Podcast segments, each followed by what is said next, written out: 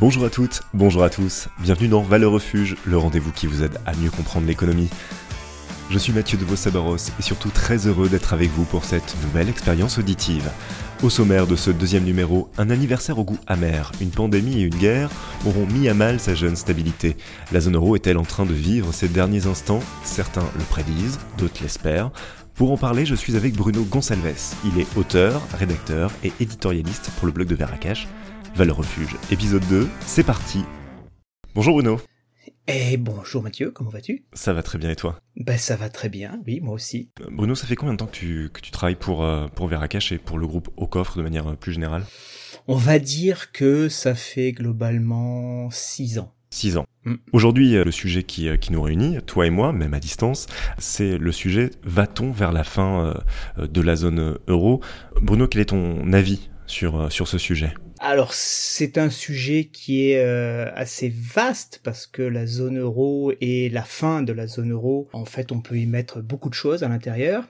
Euh, c'est une question qui est assez intéressante, qui, qui, est presque amusante parce que elle est assez représentative de toutes les passions qu'on met autour euh, de la zone euro et de l'euro en général depuis une vingtaine d'années. Et, euh, et, alors on, on, entend en fait effectivement en ce moment il y a beaucoup de raisons pour lesquelles on pourrait craindre la fin de la zone euro. Une crainte que l'on a eue régulièrement ces 20 dernières années au gré des crises, au gré bon la pire de celle qui aurait pu éventuellement euh, causer la fin de l'euro, elle, elle, a une dizaine d'années en 2012, mais mais c'est vrai que là en ce moment on se pose beaucoup de questions et on trouve autant d'experts qui vont dire que oui, euh, c'est en train de de mettre à mal le modèle européen tel qu'on le connaît euh, depuis euh, depuis la fin des années 1990 et le début des années 2000 et puis euh, d'autres experts qui seront tout aussi péremptoires à dire que non non pas du tout au contraire ça ne fait que renforcer la cohésion des États autour de la monnaie unique et tout. Bon. Alors moi je pourrais faire partie de la troisième catégorie de gens un peu plus raisonnables et qui disent bah, qu'il faut pas insulter l'avenir et que personne ne sait vraiment mais je vais quand même dire que de toute façon, même s'il y a plein de raisons pour lesquelles on pourrait donner raison à l'un ou à l'autre, ou tort à l'un ou à l'autre, en fait, on peut raisonnablement penser que la zone euro va survivre. Tout simplement. Comme elle a pu survivre à la crise de 2008, qui était une crise internationale, on se souvient des, des subprimes et, ouais. et euh, du, du trader Bernard Madoff, à la crise de 2012, qui était plutôt une crise de la dette qui partait du, du sud, du sud de l'Europe et notamment de la Grèce. Et, et aujourd'hui, justement, ce qui, ce qui arrive dans l'idée de, de, certains économistes, c'est que en fait, on a une conjugaison d'événements qui pourraient justement provoquer cette fin programmée de, de la zone euro. Mais, mais toi, tu es plutôt dans une posture de se dire j'ai toutes les raisons du monde de penser que on va survivre puisque des crises bien plus graves que celles que nous avons vécues dernièrement étaient surmontées. Alors c'est pas tout à fait ça, c'est parce que j'ai toutes les raisons du monde de croire que ça pourrait être de nature à faire exploser une, une zone d'union monétaire, sauf que la zone euro en fait c'est d'abord et avant tout une construction politique c'est pas une construction économique, c'est pas, c'est un projet politique. Et un projet politique, c'est quelque chose pour lequel on va se battre, quels que soient les moyens, hein, quoi qu'il en coûte, euh, de manière à ce que ça reste debout. Et comme c'est un projet politique, on va toujours se débrouiller pour faire en sorte que ça colle avec la réalité. C'est-à-dire que tant que la zone la zone euro euh, s'inscrit dans un, un, un mouvement économique euh, qui tient la route, qui est plutôt en bonne forme, qui, qui va bien, il n'y a pas beaucoup d'efforts à faire pour que ça roule tout seul. Là, en ce moment, effectivement, il y a plein de raisons, plein de motifs qui font qu'on peut craindre pour la stabilité économique euh, de la zone euro, de certains pays en particulier. Mais justement, comme c'est un projet politique, on se débrouille pour faire en sorte que bah, ça tienne quand même. Ok, on, en parlera un peu plus tard hein, dans le podcast justement de, ces divers éléments qui pourraient faire euh, basculer euh, cette zone euro. On va faire un tout petit peu d'histoire. La, zone euro, elle naît euh, comment, à, quelle époque? Qu'est-ce qui a motivé justement la création de, cette zone euro? Alors, la, zone euro, en fait, la, genèse, bon, tout le monde sait que l'euro est entré dans nos vies officiellement en 2002. Hein, euh, c'est devenu la monnaie unique du, euh, d'une bonne partie des Européens, d'un certain nombre de pays qui n'a fait que croître. Aujourd'hui, on est 19, on sera bientôt 20 avec l'entrée de la Croatie en 2023. Ce qui se passe, c'est que effectivement, ça fait 20 ans aujourd'hui qu'on a l'euro dans nos poches. Le projet est beaucoup plus ancien puisque déjà en 92 il y avait l'écu euh, qui était le précurseur euh, un petit peu de la monnaie euh, de la monnaie unique à l'échelle européenne et qui servait surtout à fluidifier un petit peu la, mécanique interétatique au niveau européen. Mais c'est vrai que d'une manière générale, depuis les débuts euh, de l'Union européenne, qu'on appelait à l'époque la communauté européenne, on pourrait même dire les communautés européennes, puisqu'il y en a eu plusieurs, il y avait toujours euh, en tâche de fond cette, euh, cette envie de, de, de, partager une monnaie qui allait finir de, de concrétiser beaucoup d'espoirs qui se sont qui sont faits jour après la deuxième guerre mondiale. Parce qu'après la deuxième guerre mondiale, on s'est rendu compte qu'en fait, on pouvait plus se permettre d'avoir une guerre euh, fratricide euh, au sein d'un même continent. Euh, bon, c'est un petit peu ironique de dire ça aujourd'hui, alors qu'on a euh, on a 2000 km ou 3000 km de chez nous une guerre fratricide hein, qui, qui, qui fait rage. Mais on s'est rendu compte que l'une des meilleures façons d'éviter une guerre entre deux belligérants, c'était euh, non plus d'en faire des ennemis, mais d'en faire des partenaires commerciaux. En fait, dès lors qu'on fait rentrer euh, le commerce ou qu'on fait rentrer euh, les transactions dans, dans, le champ des relations entre les États, bah c'est beaucoup plus difficile et c'est beaucoup moins justifié, beaucoup moins légitime de se faire la guerre, parce que c'est beaucoup moins rentable, tout simplement. Comment on a, on a choisi la, la, force de la monnaie unique? Certains disent que euh, finalement l'euro n'est qu'un euh, n'est que le Deutschmark euh, renouvelé et, et, et, lissé sur sur cette zone euro. Est-ce que cette critique elle est elle est entendable? Est-ce que est-ce qu'elle a elle a une, sorte de véracité? On peut pas dire que ce soit totalement faux puisque de toute façon l'euro a été construit on va dire au, au prorata de la part de chaque État concerné au sein de l'économie européenne. Et c'est vrai qu'au moment où l'euro euh, s'est mis en place, c'était l'Allemagne qui était la locomotive. Mais pour en être la locomotive, ça n'était pas non plus la, la, majeure partie des, de, de, de l'économie, de la force économique de l'Europe. Donc oui, c'est vrai que proportionnellement, l'Allemagne a plus de poids dans l'euro, mais d'une manière générale, on va dire que c'était plus une monnaie de l'austérité, de la reprise en main des comptes euh, publics au niveau européen. En gros, on dit souvent, il y a les États du Nord contre les États du Sud, les États frugaux contre les États un peu, euh, un peu, euh, un peu dispendieux. Et... D'ailleurs, l'euro a profité à qui? À, à, ces pays du Nord ou à ces pays du, du Sud? Eh ben, justement, justement, on peut pas nier que euh, les pays du Sud sont quand même ceux qui ont le plus profité de l'euro, puisque ça a permis cette espèce d'unité, cette unité économique et, monétaire, a quand même permis de faire sensiblement monter le niveau de vie de pays comme la Grèce ou le Portugal, qui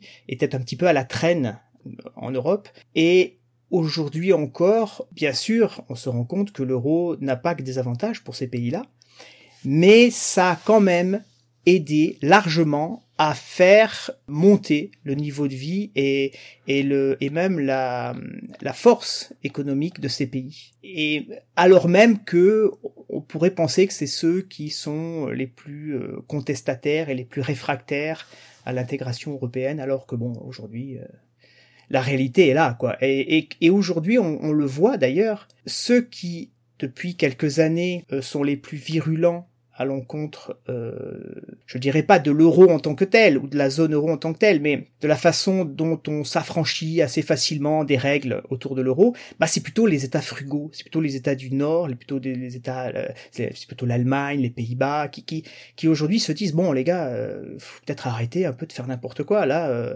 ça commence à coûter des ronds tout ça, hein, voilà.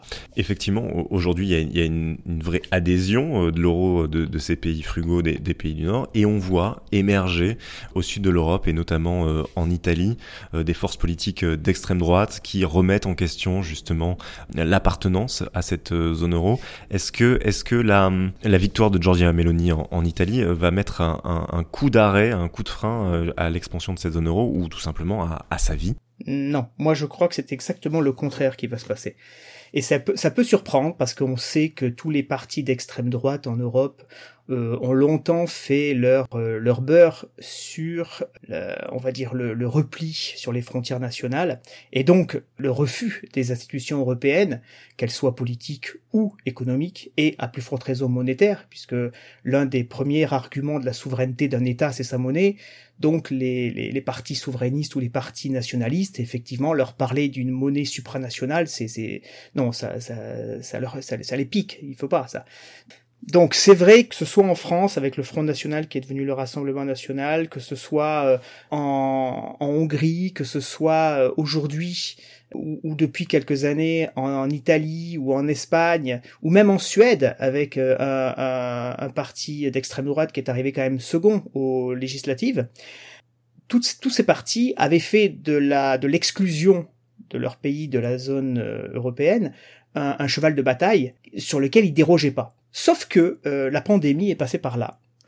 Sauf que euh, l'inflation, qui, contrairement à ce que beaucoup sont en train de, de, de, de, seriner à longueur de papier euh, dans les médias mainstream, l'inflation ne date pas de la guerre en Ukraine. Hein. L'inflation remonte à un an avant. Mais bon, ça, les gens ont oublié les raisons pour lesquelles il y a de l'inflation en ce moment.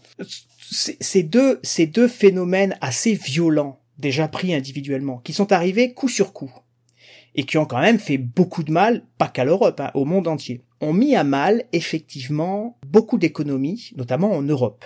Et aujourd'hui, même les plus euh, virulents défenseurs d'une sortie de la zone euro ont mis de l'eau dans leur vin et ont bien compris que sans l'euro, peut-être que leur pays n'aurait pas passé le cap aussi facilement, ou en tout cas l'aurait passé beaucoup plus difficilement. Parce que il faut pas oublier que euh, c'est parce qu'il y a eu une zone euro, qu'il y a une, une BCE, que quelques centaines de milliards d'euros ont été euh, débloqués pour aider la plupart des pays à sortir, ou en tout cas à garder euh, la tête hors de l'eau. On parle de l'Italie, mais par exemple, sur les quelques 400 milliards euh, débloqués en, première intention suite à la, à la crise de Covid-19, c'est l'Italie qui a reçu la plus grosse enveloppe avec, je crois, 85 ou 90 milliards d'euros. Et donc, sans cette enveloppe directement des institutions européennes, aujourd'hui l'Italie, euh, bah, je ne sais pas où elle serait, mais elle n'en serait pas là où elle en est aujourd'hui. Donc même Madame Mélodie, mais également Madame Le Pen, ont gommé de leur programme politique la sortie, ou en tout cas la fin de l'appartenance de leur État, de leur pays, à la zone euro. Tu, m'offres une, transition euh, parfaite. On l'a vu ces dernières semaines, euh, l'euro se dévaluer ou peut-être euh, le dollar s'apprécier, hein, chacun fera le, jugement euh, qu'il souhaite, et donc rendre finalement euh, les investissements et la, et la dette plus coûteux. Alors les investissements plus coûteux et la dette plus coûteuse pour, pour certains États, et c'est notamment le cas de, de l'Italie et de la France, hein, faut pas non plus se cacher derrière, derrière son petit doigt. Est-ce que c'est pas justement un, un, argument supplémentaire à ceux qui pensent que on est vers une fin de la zone euro? Alors, je, je pense, je pense pas que le fait que ça soit plus coûteux euh, donne un argument aux détracteurs de l'euro parce que euh, ça serait beaucoup plus coûteux de toute façon si on était en francs aujourd'hui, si on revenait en francs. Il euh, y, a beaucoup de gens hein, qui, qui aujourd'hui sont en train de de se dire oui mais bon c'était mieux avant parce que c'est toujours mieux avant, hein, c'est bien connu ça, c'est bien connu. aujourd'hui on se rend compte que la, la principale raison qui fait que les gens regrettent les monnaies d'avant, et qui donc se disent aujourd'hui l'euro c'est mort, il faut revenir au système qu'on avait avant, c'est parce que en fait, on y reviendra peut-être un petit peu plus tard, mais le principal inconvénient de l'euro, c'est que c'est une monnaie qui s'applique à plein de pays, mais aucun de ces pays ne peut contrôler la monnaie en question. Et ce qui est bien quand on a sa propre, sa propre monnaie, c'est qu'on est capable de faire des dévaluations. Alors en dévaluant la monnaie, euh, c'est vrai que euh, on peut devenir plus compétitif. On peut exporter davantage. Donc techniquement, on peut imaginer qu'on gagne plus d'argent, qu'on attire plus d'investissements chez soi. C'est très bien. Sauf que, pour prendre l'exemple de la France, c'est vrai que la France rendrait euh, ses produits euh, plus compétitifs, sauf qu'elle n'en a pas des produits. Aujourd'hui, la réalité, c'est que la France importe beaucoup plus qu'elle n'exporte. Le déficit commercial de la France ne fait que se creuser d'année en année. En 2021, euh, le déficit commercial de la France était de l'ordre de 85 milliards d'euros, c'est-à-dire euh, grosso modo 7 milliards par mois. D'accord?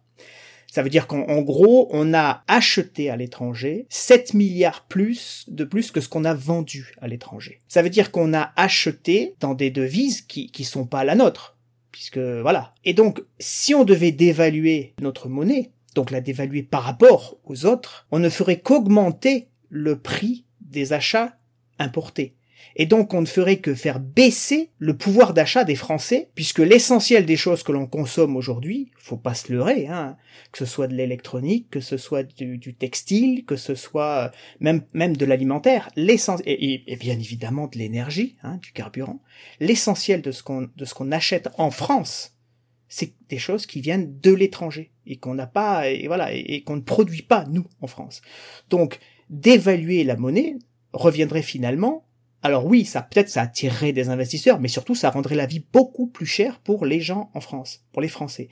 Et je parlais des chiffres de 2021 parce qu'on n'a pas encore les chiffres de 2022. Mais tout à l'heure, je disais que euh, en 2022, on avait eu un déficit commercial record en 2021 de 85 milliards d'euros. Le premier semestre 2022, on est déjà à 70 milliards de déficit. Si le rythme était le même durant tout le reste de l'année, on serait déjà pas très loin du double de ce qui s'est passé en 2021. Sauf que, en fait, non, depuis le mois de juin, le déficit ne cesse d'augmenter. Avec en plus le fait que l'euro euh, se voit déprécié par rapport au dollar, donc ça ne fait qu'augmenter, plus effectivement le surcoût de l'énergie qui ne fait que alourdir la note des importations de carburant, de gaz, etc. Le mois dernier, juste le mois dernier, en septembre, le déficit commercial français, sur un mois, s'est établi à 15 milliards. Donc en 2022, je pense que le record de 85 milliards de 2021, il va être largement explosé. Et ça, c'est parce qu'on, et ça, et ça, malgré le fait qu'on ait l'euro. Avec une monnaie qu'on aurait pu dévaluer, j'ose même pas imaginer où on en serait. Ça profite à qui euh, cette crise de la zone euro? On, on, va pas non plus donc dire qu'on est sur la fin de la zone euro, mais cette crise de la zone euro, puisqu'elle existe, certaines projections disent que la zone euro va se retrouver dans une période de récession sur l'année 2023. Euh, cette crise, elle profite à qui? Il y a beaucoup de gens qui pourraient dire que la crise profite aux États-Unis, puisque bah, par principe, quand la Fed met sa politique monétaire euh, budgétaire en place, bah, c'est pour effectivement remonter euh, l'économie américaine, et qu'on le veuille ou non, euh, l'économie américaine, certes, c'est encore la première au monde, mais enfin, l'économie européenne n'est pas très loin derrière. Et euh, la meilleure façon d'être sûr de gagner la course, c'est de faire en sorte que le second soit un peu plus loin que juste accroché à nos baskets, quoi. Est-ce que la BCE, on, en parlait au début de, ce podcast, hein, qui, qui, est né justement de cette création de la, zone euro, est-ce que la BCE peut juguler cette crise? La BCE, euh, c'est son rôle de juguler les crises, et notamment de juguler l'inflation. Et justement, euh, elle, est, elle est confrontée à un, très gros problème, la BCE. Concrètement, quand il y a une inflation, la BCE doit lutter, c'est son mandat, elle doit lutter contre l'inflation en relevant les taux d'intérêt. En gros, ça veut dire qu'elle rend l'argent plus cher, et donc de ce fait, l'investissement est plus coûteux, l'argent coûtant plus cher, euh, on, investit moins, la croissance baisse, et quand la croissance baisse, il y a un, un effet de, de refroidissement de l'économie, et l'inflation diminue. Ça, c'est très bien en théorie.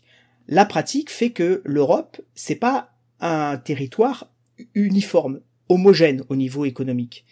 Et il y a des parties de l'Europe qui sont prospères, des parties de l'Europe qui le sont beaucoup moins. S'il y a des parties de l'Europe qui sont pas au plein emploi mais presque, d'autres parties de l'Europe qui ont un fort taux de chômage, et, etc., etc. Il y a des parties très industrialisées, d'autres non. Et donc, me vient à l'idée cette question, comment ça va en Allemagne, le bon élève de, de l'Union européenne et de la zone euro? Bah, bah justement, justement, le fait que juste pour terminer sur la BCE, le fait que la, BCE se retrouve à ne pas avoir trop le choix de suivre la ligne directrice de la Fed qui, elle, monte ses taux sans se poser de questions, elle est amenée à monter les taux puisque avec une inflation à 7 ou 8% euh, de, grosso modo sur l'année et peut-être que ça va continuer un petit peu, la BCE n'a pas le droit de faire autrement que d'augmenter les taux d'intérêt. Sauf que il y a des pays pour lesquels ça va pas faire grand mal et il y a d'autres pays comme on parlait de l'Italie tout à l'heure qui vont souffrir. Et alors on parle de l'Allemagne parce qu'on a le, sentiment depuis toujours que l'Allemagne c'est le bon élève, que l'Allemagne c'est c'est le, le, le, pays résilient euh, par excellence en matière économique et tout ça. Euh, sauf que en fait, ce n'est plus le cas depuis un an et demi, deux ans. Et ça n'est plus le cas pour plusieurs raisons. La première, c'est que il a échappé à personne qu'on était dans une phase de transition écologique. Là aussi, on aurait pu croire qu'effectivement les, les Allemands étaient à la pointe de, de ce, de ce, de, ce mouvement parce qu'ils sont très férus de euh, d'énergie renouvelable et tout ça. Sauf que euh, en fait, ils se sont rendus compte que les énergies renouvelables c'était surtout des énergies instables et que pour pallier les défaillances ou les manques de production énergétique euh, de leurs euh, centrales éoliennes, euh, solaires, bah, ils sont obligés de rallumer des centrales à charbon. On peut pas dire que ce soit le plus écologique du monde. Pas vraiment. Et, et ils se rendent compte surtout qu'ils sont ultra dépendants de sources énergétiques extérieures. Et c'est là qu'intervient malheureusement pour eux la guerre en Ukraine, qui les prive de l'essentiel de leur apport en gaz naturel. Et ils utilisent beaucoup le gaz russe. Et, là, ils se retrouvent piégés parce que aujourd'hui, ça leur coûte très cher de faire autrement, et ça leur coûte très cher de s'approvisionner en gaz, et ils se retrouvent tellement dans la difficulté que la France vient de signer un accord avec les Allemands pour leur fournir du gaz tous les mois durant tout l'hiver, en échange de quoi l'Allemagne s'engage à nous fournir de l'électricité si on en manque dans les périodes les plus froides. Dans le contexte actuel, on se retrouve avec une situation qui est quand même assez buesque, où la France euh, s'est engagée à envoyer environ 5% de sa consommation de gaz en Allemagne en hiver en cas de pénurie. Et ça représente à peu près 130 gigawattheures par jour. C'est-à-dire en gros 20 TWh sur tout l'hiver. Et ce qui représente donc 5% de la consommation française et environ 2% de la consommation allemande. Et en échange, l'Allemagne s'engage à éventuellement fournir de l'électricité à la France si elle en a besoin euh, pendant les jours les plus froids de l'année. Mais pour que la France et l'Allemagne en soient réduits à ce genre de d'accord, c'est bien que l'Allemagne est en difficulté sur le plan pas que énergétique, sur le plan de son approvisionnement, mais même sur le plan industriel. Or, l'Allemagne a toujours été présentée comme le bon élève européen en matière industrielle, en matière commerciale, en matière économique, en matière, en, matière de tout ce qu'on veut. Et il y a un, un, autre, un autre phénomène enfin un autre, un autre épisode qui a été assez, euh, assez mal vécu par les Européens, par les, tous les pays européens concernant l'Allemagne, c'est que lorsqu'il a été question, par exemple, de proposer un, un fonds, on va dire un, fonds de soutien européen suite à l'inflation, suite à la crise connue que connaît euh, l'Europe en général, l'Allemagne euh, s'est toujours opposée à ça. Et récemment, euh, le, chancelier Scholz a, refusé la mise en place d'un de nouveaux instruments d'emprunt pour répondre à la crise à l'échelle européenne. Bon, dont acte, on n'a pas le choix, on fait avec.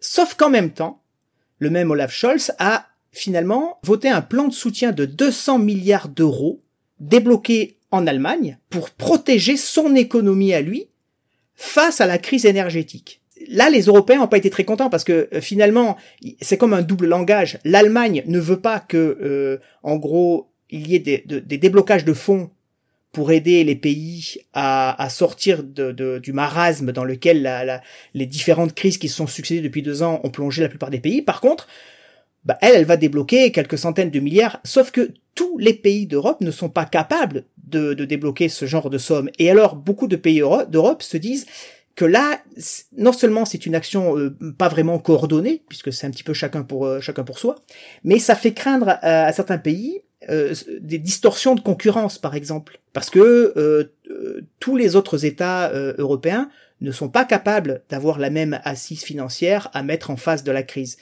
Et, et, et ça vient renforcer la crainte de ce que certains peuvent voir comme les prémices d'une explosion de la zone euro, justement. On, va terminer par deux questions.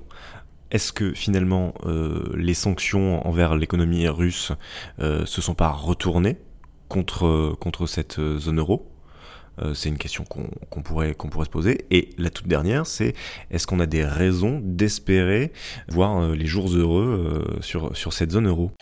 Alors, au sujet des sanctions contre la contre la Russie, je pense qu'on peut on peut aller assez vite ce sont des sanctions euh, d'abord politiques, donc évidemment toujours un petit peu sur le fil du rasoir, ni trop ni trop peu, parce que bah, comme tout est interconnecté, euh, c'est sûr que si je scie la branche euh, sur laquelle je suis assis, je vais effectivement blesser l'arbre, mais bon, je risque de tomber aussi. Hein.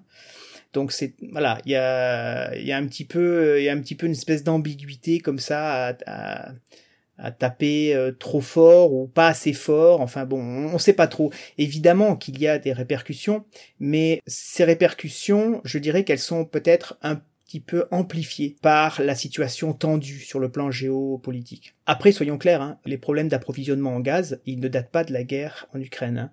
Euh, les approvisionnements en gaz, ne serait-ce que parce que depuis 2020, euh, la Chine est en train de se restructurer. La Chine, qui est quand même un pays assez malade hein, en ce moment, il essaie de se retrouver un, nouveau souffle économique. La Chine, euh, qui devient très fort demandeur de gaz naturel à l'échelle mondiale, après avoir été, euh, bah, après avoir abandonné plus ou moins l'idée de faire du charbon euh, ça son énergie d'avenir, parce qu'on sait très bien que ça peut plus. Euh, sauf que la Chine, c'est pas un pays de, de 450 habitants, quoi. C'est, c'est vraiment euh, lorsque la Chine devient demandeuse en, en termes de gaz naturel, bah, toutes les ressources mondiales sont largement impactées, et donc nécessairement ça crée une sorte de pénurie auprès des autres pays et donc ça fait monter les prix. Donc ça, ça, ça, date de septembre 2020, grosso modo. Ça a été amplifié par la guerre en Ukraine, c'est vrai. Alors, des sanctions, ouais, mais je suis pas sûr que ce soit ce qui pénalise le plus. Je, je, crois que c'est un ensemble de choses.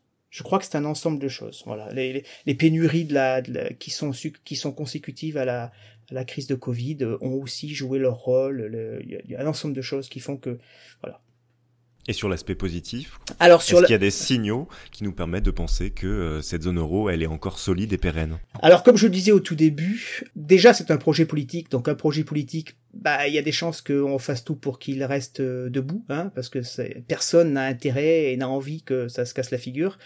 Euh, comme je disais aussi, euh, la plupart des pays qui jusqu'ici euh, râlaient après la, la, zone euro, bah, enfin en tout cas les, les, les, forces politiques qui râlaient après la zone après la zone euro et l'euro, bah râlent plus trop parce qu'elles se rendent compte que finalement c'est pas terrible, mais ça serait pire sans. Ce qu'il y a surtout, c'est que il, il, faut il faut se remettre dans le contexte. Il faut comprendre en fait que c'est vrai, la zone euro, c'est une construction un petit peu artificielle qui n'a pas tenu compte de l'état réel de toutes les de toutes les parties de la zone euro. Il y a des parties, il y a des, des, des portions de territoire qui sont plus défavorisées que d'autres et qui souffrent davantage de, par exemple, d'une politique d'augmentation de taux, etc., etc.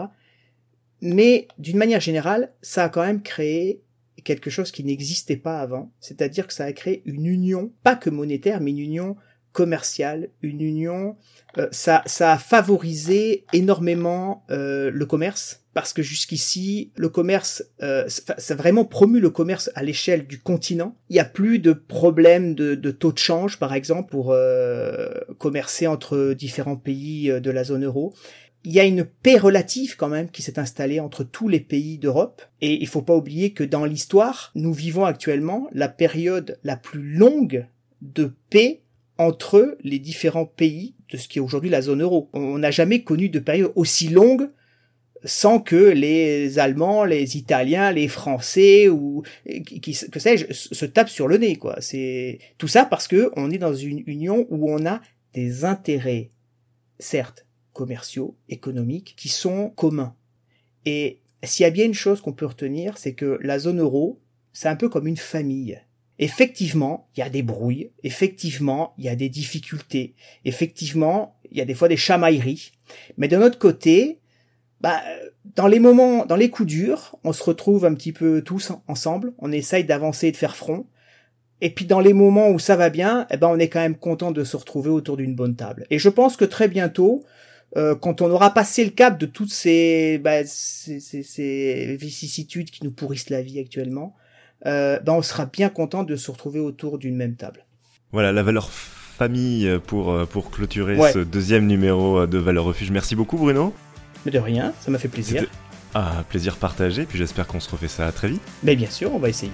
Merci, beaucoup en tout cas. Au revoir. Valeur Refuge, c'est fini pour aujourd'hui. Un grand merci pour tous vos messages à la suite du premier épisode, ça nous est allé droit au cœur. Des envies de sujet, des commentaires à l'issue de ce numéro, on vous attend sur les canaux habituels. Et d'ici là, à très vite.